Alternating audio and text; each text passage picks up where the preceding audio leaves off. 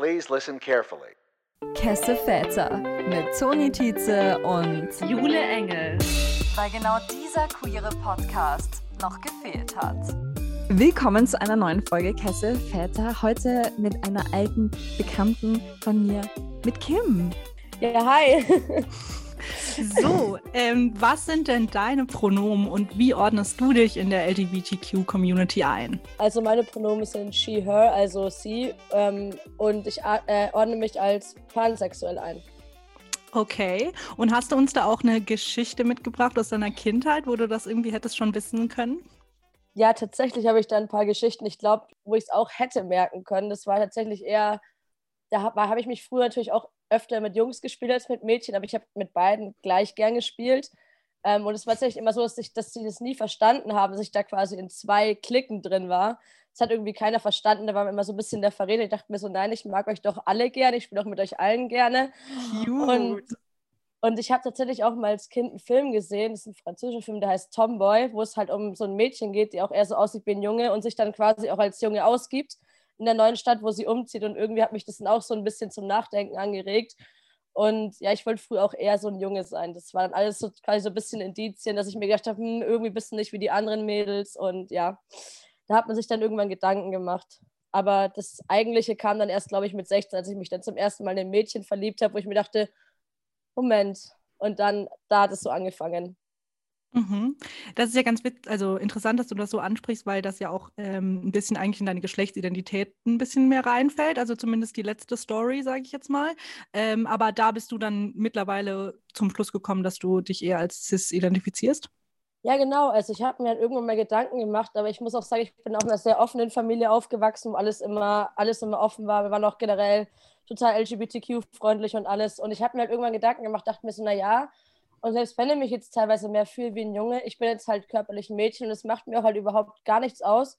Und klar, ich finde es auch nicht schlimm, dass mich Leute als Mädchen sehen. Und ich dachte mir, wenn ich mir irgendwann denke, dass ich mich vielleicht dann doch eher als Junge fühle, wäre das alles in Ordnung. Ich könnte sofort mit allen drüber reden. Und ich dachte mir, ich bin so, wie ich bin. Und ich definiere mich eher auch selber auch recht wenig über mein Geschlecht tatsächlich. Also es ist Mhm. eigentlich bei mir, es spielt weder, glaube ich, bei meiner sexuellen Findung, weder bei mir selber so eine große Rolle für mich. Weil keine Ahnung, es ist irgendwie alles nicht so wichtig immer. Willst du einfach einmal erklären, auch was pansexuell nochmal bedeutet und was das für dich persönlich bedeutet? Jo, das kann ich gerne machen. Also pansexuell bedeutet, ähm, dass man halt sich quasi zu, zu jedem hingezogen fühlt. Das heißt, wenn ich jetzt jemanden kennenlerne und mich in die Person verliebt, ist es nicht wegen dem Geschlecht oder dem Geschlechtsteil der Person, sondern generell einfach, wenn die Person gut ausschaut, wenn es eine tolle, nette Person ist und man sich einfach super versteht. Das mir ist halt relativ egal, was da halt unten baumelt oder nicht baumelt oder was auch immer. Und ja, für mich selber heißt es einfach, ich habe auch lange damit gestruggelt, mich zu labeln. Tatsächlich dachte sehr, sehr lange, ich bin bisexuell. Aber irgendwann habe ich dann darüber nachgedacht, warum ich mich in bestimmte Menschen in meiner Vergangenheit verliebt habe. Und da habe ich mir gedacht, hey, es hat nie irgendwas mit dem Geschlecht zu tun gehabt. Also für mich bedeutet es einfach, ich bin sehr offen für alles und ich freue mich, wenn jemand total nett ist und wir connecten und dann, wenn es passt, dann passt's. Wie wichtig war das für dich, dich dann nochmal umzulabeln oder generell dann zu labeln? Und es war, ich muss sagen, ich habe halt echt auch länger gestruggelt, weil ich halt, es war gerade für mich auch ein ganz großes Problem, dass ich öfter gedacht habe, so, weil man, ich hatte halt gleich bei meinem Leben mit mehr Männern zusammen als mit Frauen. Ich habe ganz oft gedacht, hm, vielleicht bin ich ja doch straight, was natürlich totaler Quatsch ist im Nachhinein, was überhaupt keinen Sinn macht. So, also keine Ahnung. Und dann habe ich überlegt, bin ich doch straight? Dann habe ich wie gedacht, dass ich Bibel und habe ich überlegt, aber nein. Eigentlich habe ich, bin ich mal zufällig, ich glaube, man kennt es ja irgendwann, jeder hatte ja Tumblr in 2014 und dann Mhm. natürlich, und ich bin natürlich auch sehr aktiv auf TikTok und dann habe ich mal, glaube ich, so ein TikTok gesehen, es war, ist auch schon länger her und ähm, dann habe ich halt gesehen, ja, da hat eine Frau erklärt, was Pansex ist, habe ich gedacht, hey, irgendwie fühle ich mich da so ein bisschen wohl, aber ich denke mir immer so, was wenn ich irgendjemand kennenlerne, der oder die oder dem, they sich weder als Frau noch als Mann identifiziert, dachte mir dann so, hm, aber da dachte ich mir so, hm, aber ich will die auch irgendwie so ein bisschen mit berücksichtigen. Dachte mir so, für mich ist das dann, ich habe mich dann aber mit dem Begriff bisexuell gar nicht mehr so wohl gefühlt. Dann dachte ich mir, hm, ich würde mich lieber entweder gar nicht labeln oder als pansexuell, wobei ich da immer noch ganz oft auch überlegen bin, weil es aber eigentlich spielt es ja auch überhaupt gar keine Rolle. Nur irgendwie habe ich mal für mich entschieden, dass ich mich quasi in einem Label momentan noch wohler fühle. Vielleicht irgendwann noch nicht mehr, aber irgendwie fühlt es sich immer gut an, erklären zu können, was bin ich, weil viele Leute auch eben relativ wenig Ahnung haben von so Sachen, halt, die denken halt dann immer direkt bisexuell, dachte mir so, hm, dann lieber doch noch in irgendeinem Label sich dann aufhalten, damit man den Leuten noch so erklären kann, was man ist, damit man mit anderen Leuten umgehen kann, dass die einen verstehen. Und wie waren die, die Reaktionen darauf, als du dich quasi wieder umgelabelt hast? Oder wie sind die Reaktionen darauf, wenn du das jetzt irgendwie Leuten erklärst, die vielleicht auch nicht so viel mit dem Thema zu tun haben? Also, ich sag mal so, es gibt ja, also viele Leute, also die meisten Leute, die ich kenne, sind immer total verständnisvoll. Also ich habe ja auch so ein Umfeld, auch mit meiner Familie und alles. Ich habe das dann erklärt mal. Also ich, keine Ahnung, bei uns war es auch nie so ein großes Thema. Ähm, und die meisten verstehen es noch. Es gibt natürlich immer Leute, die dann immer so, so gerade auch eher so Männer. Ich bin auch eher, eher bei Männern auf Unverständnis gestoßen als bei Frauen. Sag ich mir dann sagen, ja, hö, das heißt denn, dass du bisexuell bist? Und nein, das heißt eben nicht, dass ich bisexuell bin. Aber ich glaube, ich habe auch schon, wie, wie gesagt, ich bin auf TikTok, dass da viele Pansexuelle mit strugglen, dass dann viele sagen, ja, nee, dann bist du ja bisexuell. Und das ist man ja aber eigentlich im Prinzip nicht, weil bisexuell ja eben einmal, dass man auf Männer und auf Frauen steht. Und denke mir so, nein, aber es ist für mich viel zu sehr in der Box, weil ich bin viel mehr out of the box. Für mich, bei mir hört es nicht bei Männern und Frauen auf. Bei mir ist so, ich mag jeden und akzeptiere jeden und kann mich in jeden verlieben. Und es ist halt, es war immer so ein bisschen so ein Struggle. Aber wie gesagt, die meisten Leute haben positiv reagiert, nachdem ich es erklärt habe. Und bin auch eher generell immer, eigentlich fast immer auf ein sehr offenes Umfeld gestoßen, wobei ich glaube ich im Gegensatz zu vielen anderen, glaube ich, ziemlich Glück hatte. Ja, auf jeden Fall. Ähm, und wie ist das bei dir im Dating Life? Also du hast ja schon auch ein bisschen angesprochen, dass du eher ähm, Männer gedatet hast. ähm, ist das vielleicht auch einfach ein Angebot, sage ich jetzt mal, oder ähm, wie ist das für dich? Also ich weiß nicht, ich glaube, da kann mir die Toni, glaube ich, vielleicht absolut zustimmen. Man wohnt halt in Eichstätt. Und Eichstätt ist halt so in Eichstätt so, wenn da halt, wenn, also ich sag jetzt mal so, wenn man speziell auf Raum bezogen, wenn halt in Eichstätt rumläuft und du läufst auf der Straße und man kriegt dann, hat da schon ein bisschen so ein Gay da. Also klar, ich bin ja nicht gay, also ich bin schon queer, aber ich habe ja trotzdem mich immer kennen, weil ich merke so, okay, Girl, you could like me, also nach dem Motto. Aber mhm. man merkt schon, dass, wenn man die Frauen noch anschaut, habe ich das Gefühl, also man findet generell gerade in Eichstätt halt im kleinen Bayern wahrscheinlich öfter Männer, die halt Interesse hätten als Frauen. Keine Ahnung, mein Dating-Life ist eigentlich total bescheuert, sagen wir mal so, weil klar, gerade Corona und alles, ich bin halt auf Tinder und so unterwegs, klar, aber ich habe auch das Gefühl, dass für mich Dating gar nicht so richtig, so Online-Dating oder so gar nicht richtig funktionieren kann, weil ich glaube halt, dass auch sehr viel davon ausgeht, dass wenn man jemanden irgendwie über Tinder trifft, man findet die Person direkt äußerlich anziehen und alles.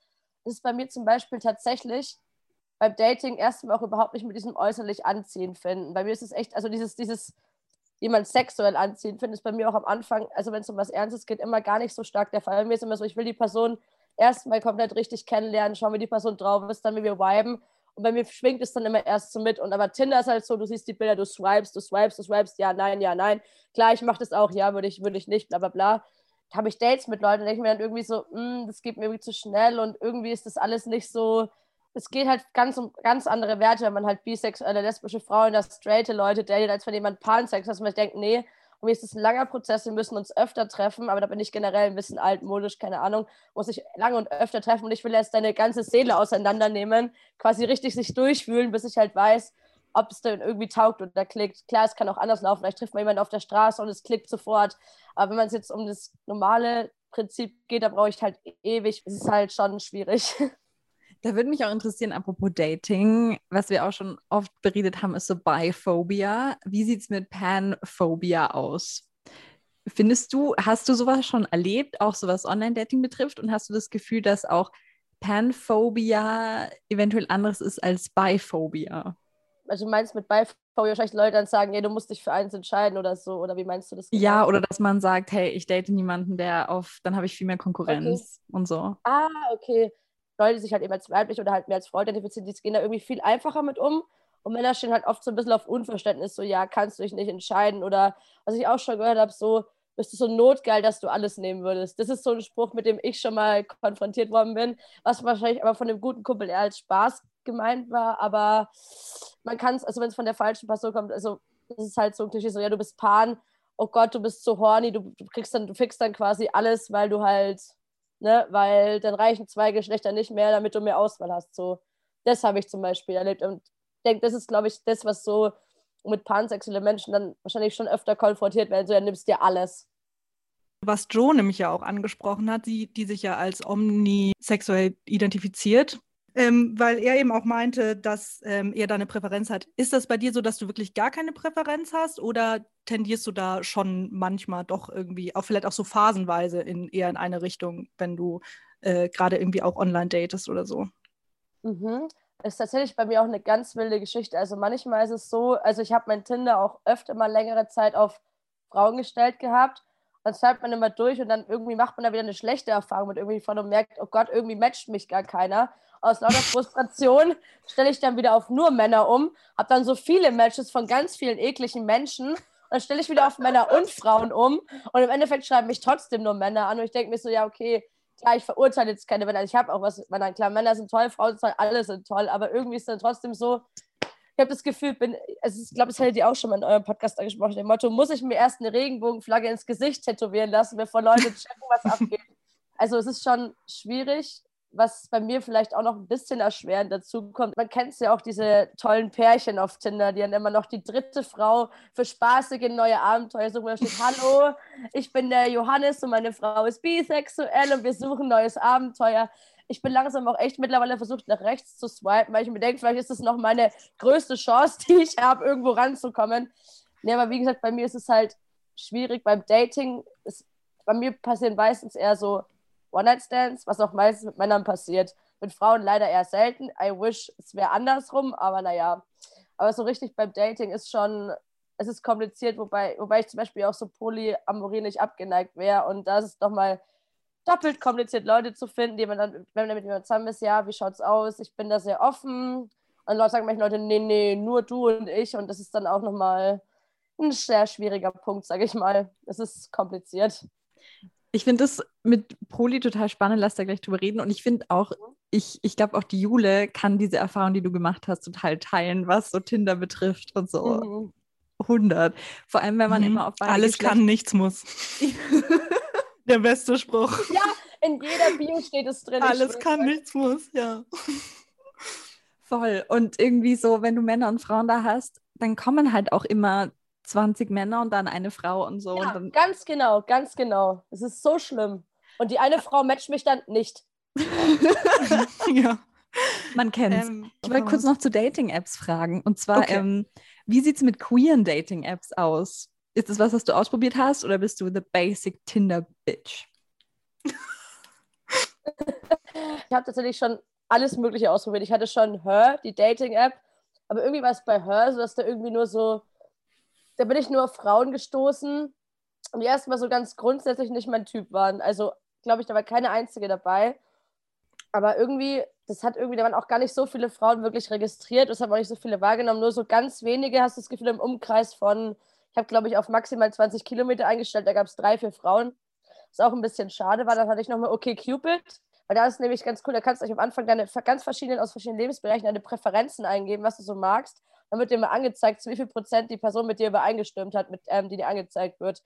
Klar, dass auch viele Leute das haben, weil ich das Gefühl habe, dass ich lieber Tinder benutze, weil ich weiß, dass mehr Leute Tinder haben, dass man halt die Wahrscheinlichkeit größer ist, jemanden zu finden, der irgendwie passt. Das habe ich mir irgendwie selber so ein bisschen eingeredet. Wie gesagt, bei Hör war ja irgendwie kaum jemand registriert. Und das fand ich halt ein bisschen schade, dass so wenige queere, queere Leute auch so wirklich queere Dating-Apps haben, weil ich glaube, wenn es mehr Leute haben würden, könnte man vielleicht viel mehr Leute treffen, die man vielleicht auf Tinder nicht so treffen würde.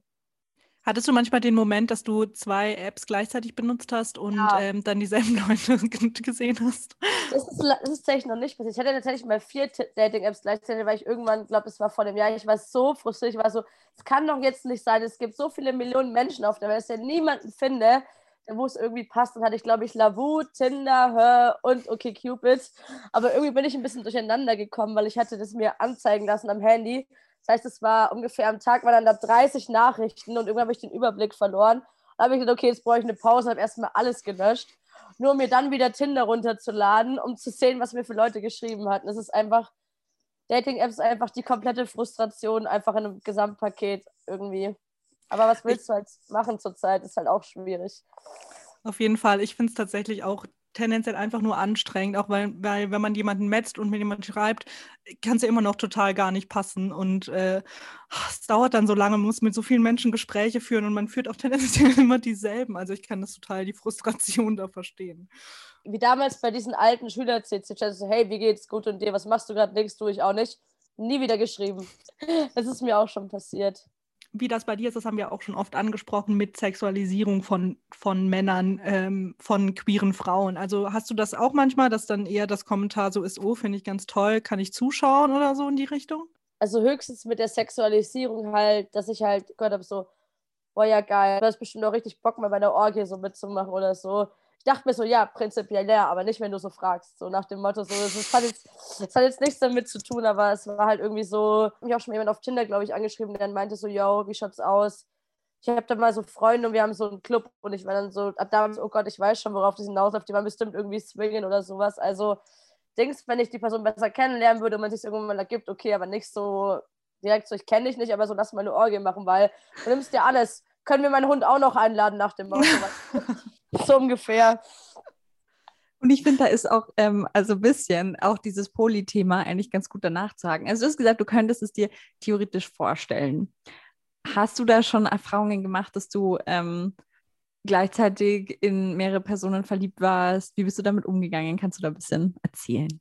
Tatsächlich, ja, es war für mich eigentlich eine ganz bescheuerte Geschichte. Es war jetzt ja ich mit meinem allerersten Freund, mit dem hatte ich so eine irgendwann On-Off-Beziehung, so drei Jahre zusammen, irgendwann halt On-Off, hatte man wieder was miteinander und dann war man trotzdem nicht zusammen und so weiter.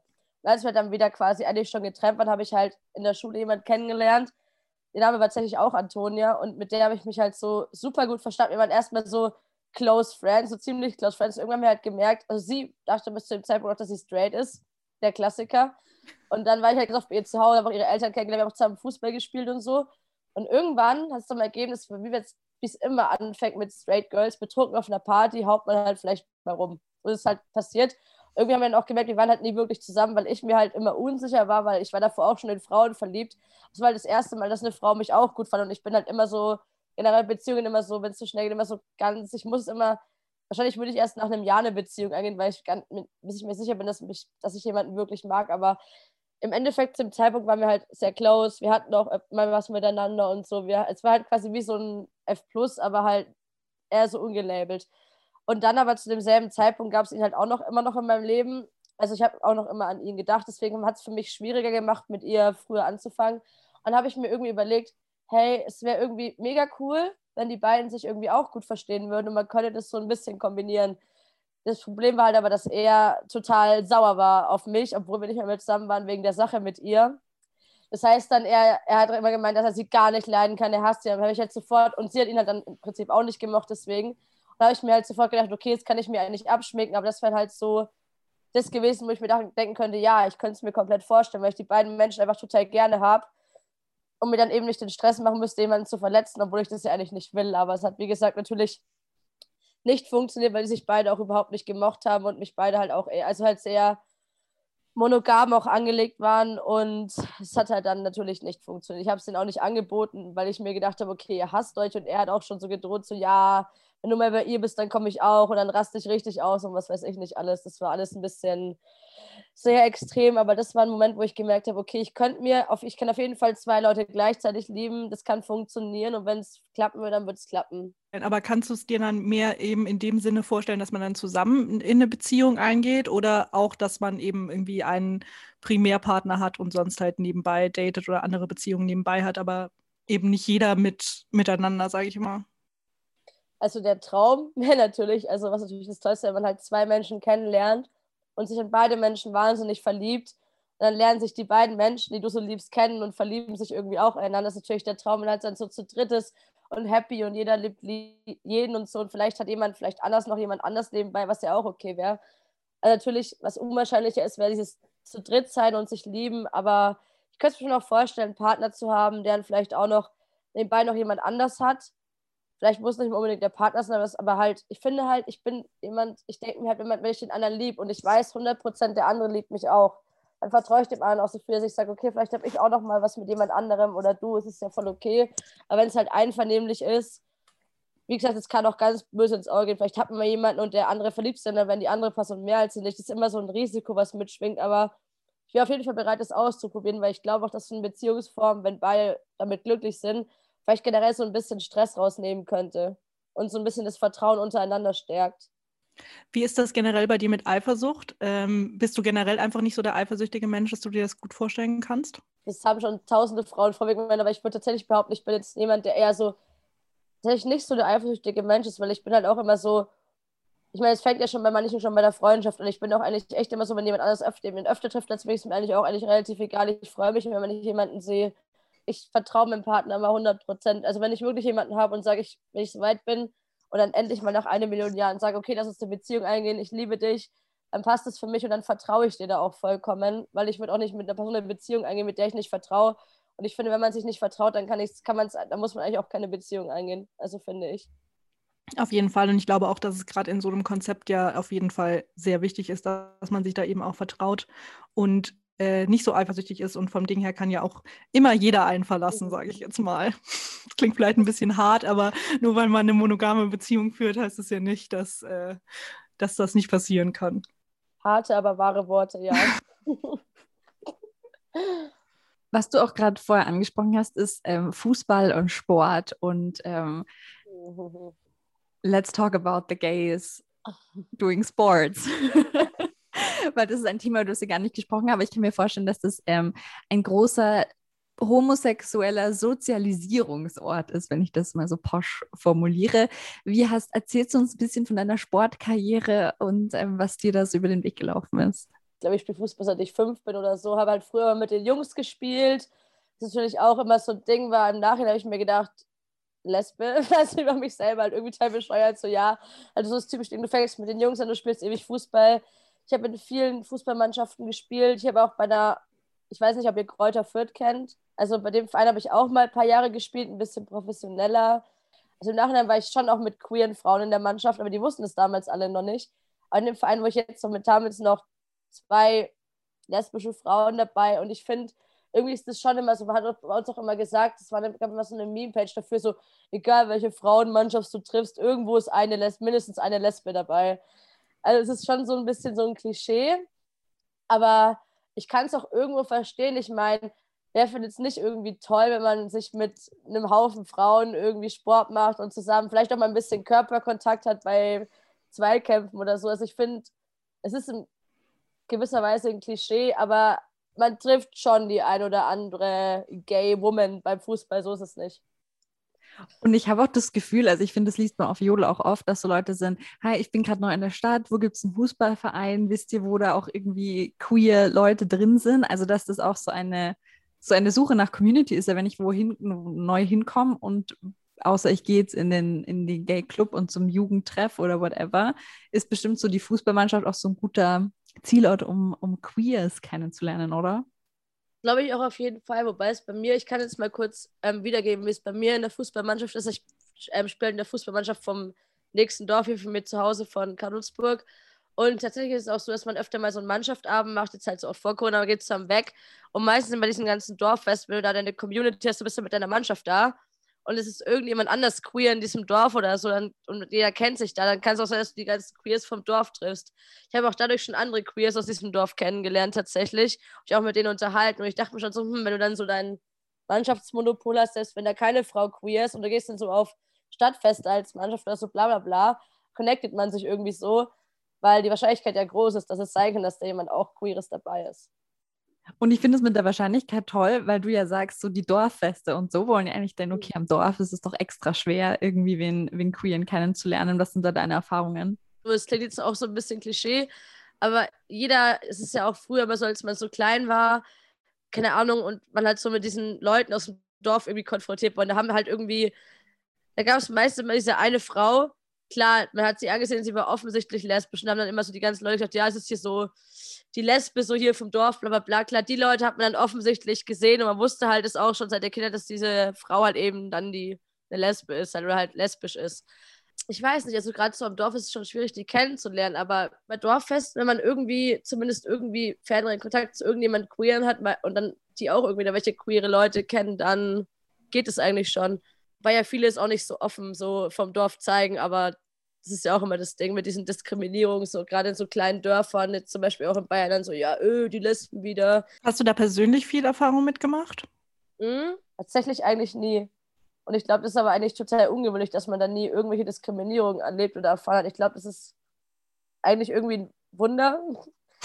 Keine Ahnung. Aber auf jeden Fall voll, voll schön für dich.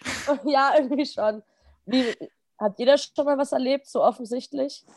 Also ich würde jetzt noch nie, Gott sei Dank auch, ich würde jetzt auch noch nie angepöbelt oder so. Ich finde, wenn dann so Blicke von so älteren mm. Herrschaften oder so, aber dass jemand irgendwie mich oder meine Freundin angepöbelt hätte. So, never. Wobei ich auch Leute in Wien kenne, die sagen, das ist irgendwie so ihr wöchentlicher Struggle und das passiert ihnen die ganze Zeit und ich bin immer so leben in der gleichen Stadt, weil ich kenne diese Realität irgendwie überhaupt nicht, was ich so super weird finde. Also die sagen dann auch so, ja, und letzte Woche habe ich hab mich irgendwie angepöbelt und da wurden wir irgendwie begrapscht und so. Und es ist so ganz fürchterliche Dinge. Ähm, aber Gott sei Dank, it never happened. Aber hm. bei mir ist es auch, also ne, weniger so richtig Hate Crime und mehr halt so in die Richtung, dass dann jemand dir hinterher ruft, so, ihr beiden Schnecken oder so.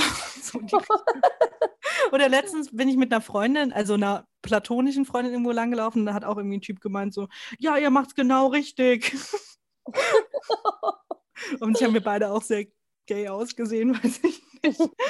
ähm, ja, aber Gott sei Dank nicht. Aber mit dem ähm, Dorfleben, was du auch angesprochen hast, ähm, wie, wie sehr trifft das Klischee zu, dass Leute zu dir sagen, hey, ich, ich habe eine lesbische Freundin, wollt ihr euch nicht mal kennenlernen, ihr passt bestimmt super zusammen?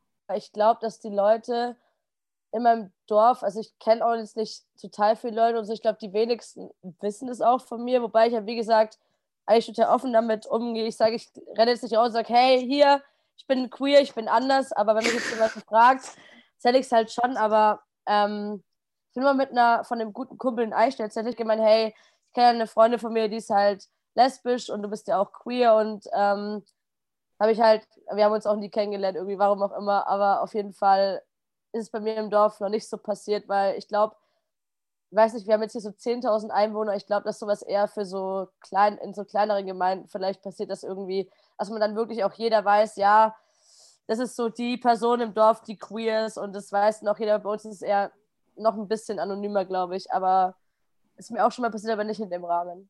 Man merkt, alle Klischees treffen nicht immer zu. Das, ja, tatsächlich. Was ich interessant finde, weil das ist so meine eigene Erfahrung. Also es gibt ja viele Leute, die sagen, sie verlieben sich in ihre straighte beste Freundin oder so. Ich finde zum Beispiel, wenn ich weiß, jemand ist straight, dann empfinde ich 100% Null Anziehung. Like, klar kann ich jemanden gut, also schön finden oder so, aber es ist jetzt nicht, wenn ich jemanden neu kennenlerne und Single bin, bin ich jetzt nicht so, oh mein Gott, du bist straight, aber ich liebe dich trotzdem. Was sind deine Erfahrungen? Mm, ähm, naja, es ist. Jetzt, jetzt, jetzt kommen endlich die Klischees. Wir haben alle darauf gewartet. Let's go. Ja, also ja. Tatsächlich, das Ding ist ja, das, mit, das hat ja mit der Antonia damals auch so angefangen. Es war ja so, die Frau war ja straight und wir haben angefangen, Zeit zu verbringen. Und es ist ja auch eine irgendwie 1 zu Millionen Chance, dass die Frau dann merkt, dass sie eigentlich bisexuell ist und auf dich steht. Aber ich habe mich auch neulich wieder kürzlich erst mit einer guten Freundin, das habe ich aber auch gesagt sofort, weil wir haben viel Zeit verbracht. Wir kennen uns jetzt schon ewig. Sie hat halt, also blonde, lange Haare und so eine Brille. Es ist irgendwie schon wieder so richtig, es ist, ich will, ich habe eigentlich kein Typ, aber irgendwie bleibt es immer bei denen hängen. Das ist so schrecklich. Und dann sieht halt auch genauso aus. Ich dachte mir so einfach eine ganz tolle Frau, sympathisch, geil, wir viben und irgendwie waren es so gute Freunde. habe ich mir irgendwann gemerkt, so, huch, auf welchem Level denke ich jetzt eigentlich über sie? Ich habe es dann aber auch tatsächlich gesagt. Und wir haben das Ganze dann auch so ein bisschen ähm, also wieder ausgetaugt, das hat dann auch wieder vergangen. Aber das erste Mal, als ich mich verliebt habe, war auch in das, also das zweite Mal habe ich in eine Frau verliebt, auch eine straighte Frau. Und ja, wir haben zusammen Fußball gespielt. Sie hat aber schon eine vierjährige Beziehung mit einem Typen. Ich habe sie ja natürlich auch irgendwann gesagt, weil mich das voll belastet, aber es war auch so, uh, es, es, es ist kein Klischee, natürlich, man verliebt sich auch in straighte, gute Freundinnen. Sobald man, ich finde es halt immer so schlimm, wenn man mehr Zeit mit jemandem verbringt. Es ist dann so, mir ist ja auch so, ich kann ja, kann ja potenziell jeden daten, der mich auch gut findet, sage ich mal so. Und das Ding ist, wenn ich dann mit jemandem mehr Zeit verbringe, dann merke ich aber ganz schnell, vielleicht kommen auch manchmal Gefühle dabei mit. Und dann, das war halt eben in den drei Fällen der Fall. Und natürlich hat es nie, also einmal hat es quasi geklappt, aber zweimal natürlich dann nicht. Und das ist halt auch irgendwo natürlich ein bisschen frustrierend, wo ich mir denke, ich weiß, dass wir perfekt wären, aber du nicht. Und uh, grauenvoll. Was man ja auch viel auf TikTok sieht, sind Menschen, also queere Menschen, die sagen, ähm, dass die, dass sie nicht differenzieren können zwischen platonischen und romantischen Gefühlen ähm, oder dass ihnen das zumindest super schwer fällt. Spielt das auch irgendwie ein bisschen mit rein oder ist das dann wirklich so eine äh, Entwicklung oder ist es mehr dann so ein Hinterfragen von, finde ich die Person gut, oh, könnte das dann auch mehr sein? Es ist nicht bei mir, es ist ganz schlimm. Ich habe es nämlich bei allen Leuten, also, also bei Freunden, Freundinnen, wem auch immer. Das hatte ich auch ganz lang mit einem sehr guten Freund von mir und ich habe dann irgendwann, weil ich immer dieses Gefühl, immer dieses, will ich, will ich ihn oder will ich sein wie er? Das habe ich auch immer ganz oft mit, gerade bei Männern denkt und irgendwann denkt man immer so, nein, ich will eher wie du sein, ich finde es toll, wie du bist, ich wäre gerne so ein bisschen mehr wie du. Und das habe ich aber auch bei Frauen immer so, will ich dich oder will ich, oder mag ich dich, weil du so bist, wie du bist, oder will ich irgendwie sein wie du? Und das ist diese Confusion, die man eigentlich immer hat. Das habe ich eigentlich bei jedem immer, wenn man sich besser kennenlernt und irgendwann merkt, oh, sind wir gute Freunde oder was ist da noch los? Also es wird einfach nicht besser. Was ich an Tinder dafür aber dann geliebt habe, dass du gleich weißt.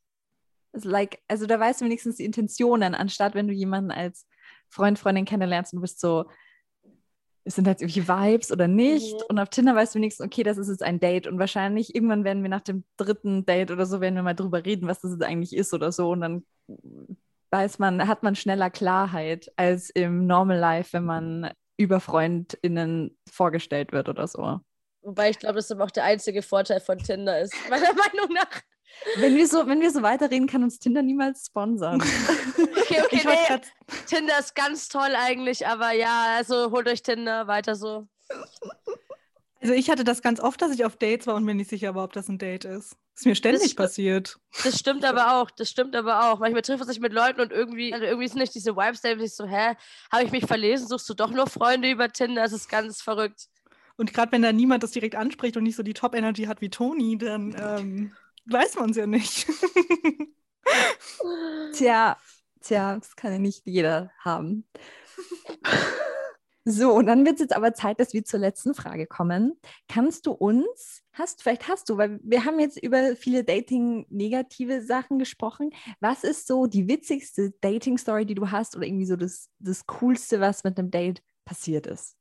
Ich habe neulich hatte ich tatsächlich ein Date mit einer Person, mit der ich ultra gut, es war eine Frau, mit der ich ultra gut connected zu über Tinder und so.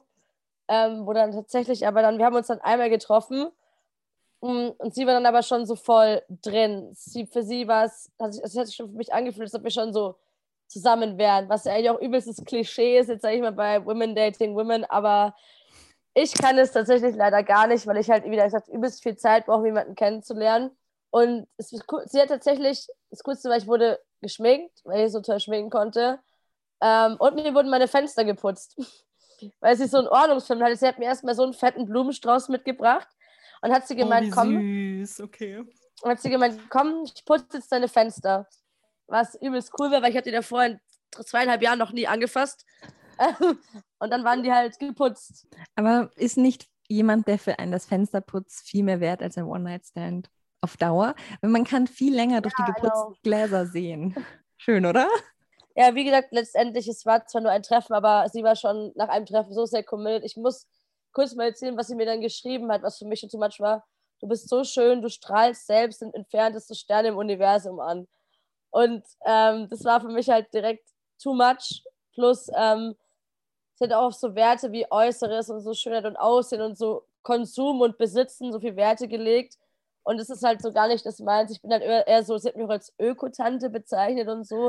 Und ich bin halt auch eher so, ich bin halt nicht so öko, aber ich denke mir halt so, für mich sind halt, spielen halt bestimmte Dinge weniger eine Rolle als andere. Und da habe ich mir gedacht, auf längere Sicht, glaube ich, kann es für mich nicht funktionieren, weil ich halt echt jemand bin, ich habe echt nur das Minimum an Sachen, die ich brauche und ich brauche keine Virtual Reality Brille oder was, keine Ahnung, was sie noch alles hatte. Ich möchte eigentlich nur wissen, was ihr Sternzeichen war.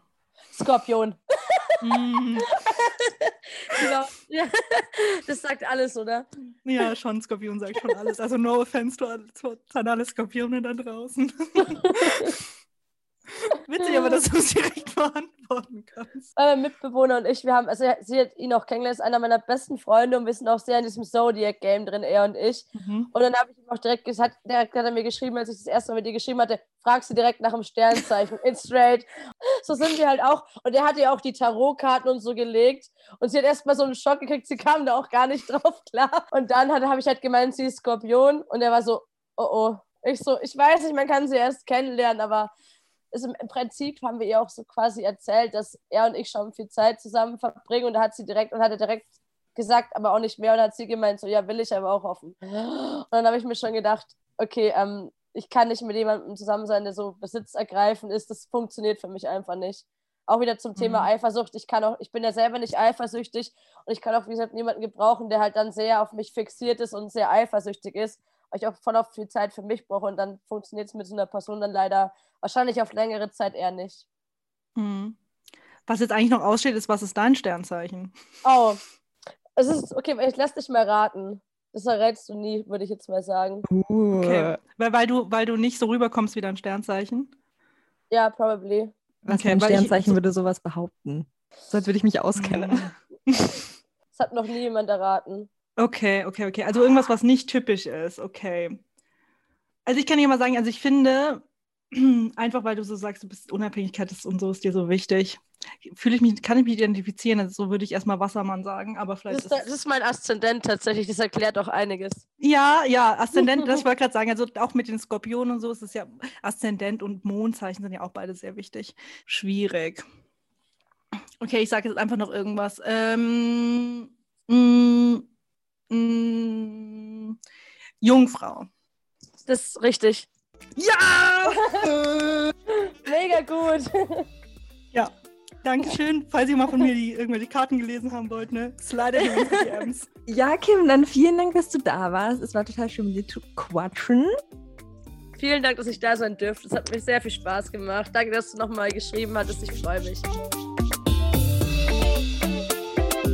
Das war unser Interview mit Kim über ihre, ihre Dating-Erfahrung und ihre Pansexuality. Wir haben uns in vielen wiedergefunden, vor allem was Dating-Experiences angeht, oder? Ja, vor allem die geteilten Dating-Erfahrungen unserer, also in meiner ehemaligen, ihrer gegenwärtigen Studienstadt Eichstätt mit 15.000 Einwohnern. Das ist schon, I can relate to that situation. Wobei ich da ja noch sehr straight war eigentlich zu dieser Zeit, aber ähm, Ja, ja, das warst du. good old days. Es ist eh immer schön auch zu hören, wenn Klischees nicht zutreffen. Aber weißt du, was jede Folge zutrifft? Ganz Jede genau. Folge trifft Toni Sex Corner zu. Und es macht mich einfach glücklich, deine Stimme am Ende der Folge zu hören. Und Ja. mit deinen Fakten. immer, man muss immer edukativ sein, wo man kann. Und Mhm. deshalb nun zum ersten Mal, und diese Frau verdient einen Preis. Eine, eine Sprachnachricht, eine Zusendung einer Hörerin, der Name nicht genannt wird. Mhm. Bitte hört selbst. Liebe Jule, liebe Toni, meine Frage für Tonis Sex Corner, zu der ich auch 0% gezwungen wurde, ist, wie es überhaupt Sex zu haben. Diese Frage, die Frage aller Fragen. Jule, ganz spontan, wie würdest du als Laien, du bist keine Sexpertin im Vergleich zu mir, wie würdest du darauf antworten? Ähm, wie es ist, Sex zu haben. Ja, ähm, spannend, würde ich einfach sagen. Spannend, positiv oder negativ spannend, unterschiedlich. Es ist eine Beschäftigung. Es ist wie Fahrradfahren, man kann es nicht verlernen.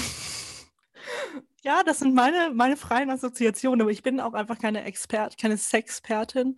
Ähm, deswegen, ich möchte da auch nicht zu viel vorwegnehmen von deiner Antwort, die jetzt folgen wird. Gut, dass du das ansprichst. Schöne Überleitung, danke dafür. Das Besondere, was eine Sexpertin ja ausmacht, ist nicht, dass sie eigene Erfahrungen teilt, sondern dass sie Studien und Umfragen hervorholt. Weil, Richtig. so als würde ich jetzt aus dem Nähkästchen plaudern, nichts Mhm. da. Nicht jeder kann so offen sein wie Kim. Und zwar habe ich da etwas vorbereitet für die liebe Zuhörerin mit dieser wunderschönen Frage. Die Men's Health hat 2020 einen Artikel Men's publiziert. Ja, wir sind exklusiv, weil Männergesundheit ist auch unser aller Gesundheit. Ähm, Zum Prostatakrebs. das haben wir schon mit Prostatakrebs ähm, gelernt. Jetzt zu ähm, diesen Angelegenheiten. Und Men's Health zitiert tatsächlich Reddit. 15 Frauen mit einer Vulva haben beschrieben, wie es ist, für sie Sex zu haben. Und ich kann dir mal hier, Jule, Zitate vorlesen und du reagierst einfach mal drauf, ob du dich da wiederfindest. Mhm, mhm. It's warm and wet and a little squishy, but it's so much more than that. Also mit dem letzten Teil des Satzes kann ich mich identifizieren. Und dann haben wir It's a feeling of fullness and pressure. Mhm, ja, Druck. Also ich finde es toll, dass es direkt erstmal primär um penetrativen Sex geht. Finde ich ganz Jule- wichtig und richtig. Jule, hör dieser, äh, dieser Schreiberin dann noch zu. Sie, sie fährt fort, indem sie sagt, You feel empty in a good way. Jule, Ja, fühlst du dich gut in einer Leere? Nein, ich möchte dazu gar nichts mehr sagen. Ich möchte nicht mehr über Sex reden. Ich habe dann noch alternativ I feel filled up and wonderful, like I am warm all over. Oder der Vergleich mit a Q-tip after a shower times 10. We've got a tornado of sensations. Aber auch, das finde ich einen schönen Schluss. Every woman is different. Ja, das finde ich gut. Ich finde, alles andere ist, geht mir zu sehr nur auf penetrativen Sex ein. Aber das ist das Thema vielleicht auch einer anderen Folge, oder? Ganz genau, ganz genau. Danke, Jule. Ich hoffe, liebe Zuhörerin, wo auch immer du da draußen bist, ob du gerade in der U-Bahn, der S-Bahn oder der Straßenbahn sitzt. Oder im Auto, zu Hause, am Küchentisch. Tisch. Am, am Tisch, am Küchentisch, wie man an der Nordsee sagt. Ich hoffe, das hat dir ein bisschen ein Bild ähm, verschafft davon, wie es sich doch anfühlt, intim zu sein. Aber Intimität ist nicht nur körperlich, Intimität hat auch einfach viel mit emotionaler Nähe zu tun. Mhm, mhm. Ich, ich finde, das ist, hast du jetzt noch sehr schön in eigenen Worten zusammengefasst. Da kann man ja auch fast schon deine, ähm, deine Gefühle zum Thema Sex und Sexualität raushören. Danke, Jula, danke.